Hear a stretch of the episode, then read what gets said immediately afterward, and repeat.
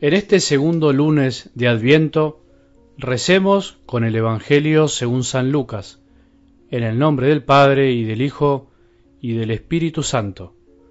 Un día, mientras Jesús enseñaba, había entre los presentes algunos fariseos y doctores de la ley, llegados de todas las regiones de Galilea, de Judea y de Jerusalén.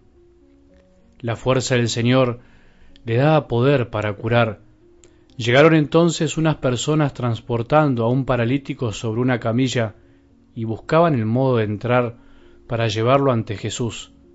Como no sabían por dónde introducirlo a causa de la multitud, subieron a la terraza y desde el techo lo bajaron con su camilla en medio de la concurrencia y lo pusieron delante de Jesús. Al ver su fe, Jesús le dijo, Hombre, tus pecados te son perdonados. Los escribas y los fariseos comenzaron a preguntarse ¿Quién es este que blasfema?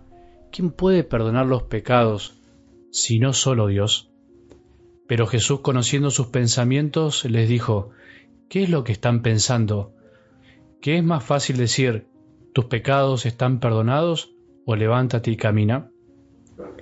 Para que ustedes sepan que el Hijo del Hombre tiene sobre la tierra el poder de perdonar los pecados, dijo al paralítico, Yo te lo mando, levántate, toma tu camilla y vuelve a tu casa. Inmediatamente se levantó a la vista de todos, tomó su camilla y se fue a su casa, alabando a Dios.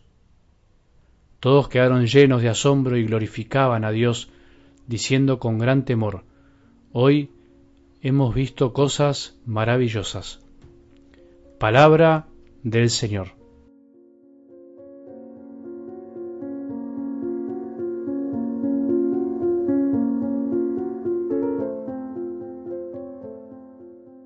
Buen lunes, buen comienzo de semana. Comenzamos la segunda semana del tiempo de Adviento, tiempo de reflexión, de conversión, de cambio, de espera, bueno, tantas cosas que podemos decir y ahondar sobre este lindo tiempo de la iglesia. Y por eso ayer la palabra de Dios nos regalaba algo muy fuerte que muchas veces no nos gusta escuchar. La palabra convertirse aparecía la figura de Juan el Bautista que nos invitaba a convertirnos, a cambiar, a darnos cuenta que finalmente todos, todos, absolutamente todos, debemos reconocer que necesitamos siempre cambiar para bien, cambiar para mejor, cambiar para amar más. No hay nada peor en la vida que creerse no necesitado del cambio. Y eso es lo que muchas veces nos pasa, no por malos, cuando escuchamos la palabra convertirse, generalmente tendemos a pensar en aquellas personas que han caído muy bajo, que han tocado fondo, que han cometido pecados gravísimos y que por eso se tienen que convertir. Incluso a veces en la iglesia rezamos por los pecadores, como si fuera que nosotros no somos pecadores. Una vez se escucha que personas piden esas intenciones, pidamos por los pecadores, y uno se mira a sí mismo y dice, pero yo no estoy incluido ahí. ¿No deberíamos incluirnos todos en ese gran grupo de hijos de Dios que necesita también reconocer que es pecador? Por eso en esta semana te invito y me invito a que reconozcamos que todos somos pecadores. Está bien, te cuesta mucho escuchar esa palabra, llámale, todos somos débiles, todos tenemos errores, todos cometemos faltas, todos nos equivocamos, nadie es perfecto.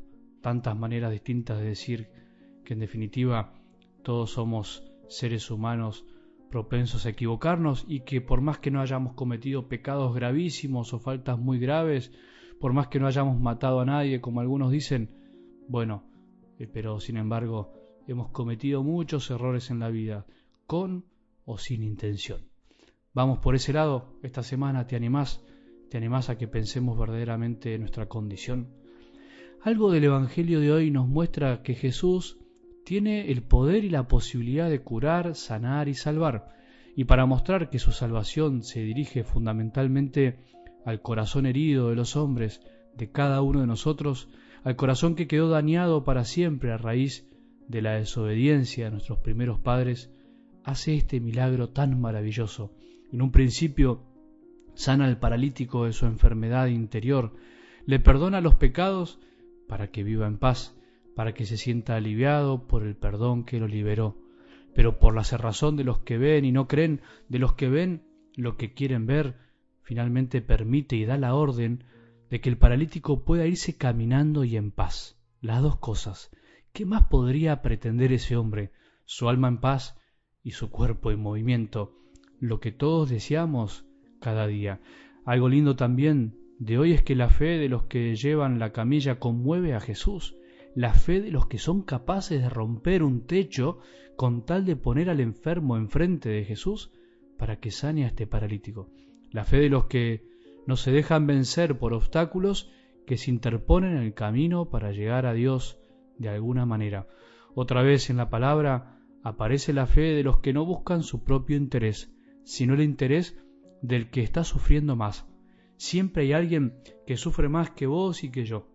Siempre hay alguien que necesita más que yo la gracia de Dios. Siempre hay alguien que incluso estando mal es capaz de ocuparse de otros. Si nos paramos así frente a la vida, nos transformaremos, como dijimos tantas veces, en camilleros de los demás, como lo sos vos, como lo soy yo para otros tantos. Incluso me contó alguno por ahí que a su grupo de WhatsApp, donde manda el Evangelio, le puso los camilleros. Qué lindo llamarnos los camilleros, aquellos que ayudamos a que otros se acerquen a Jesús, porque a nosotros también nos han ayudado. Así como alguien alguna vez fue el que llevó la camilla mía hacia Jesús y me puso ante él, y Jesús me perdonó y me curó, así también vos y yo podemos hacer con los demás. No renunciemos a esta vocación de acercar a los otros a nuestro Salvador.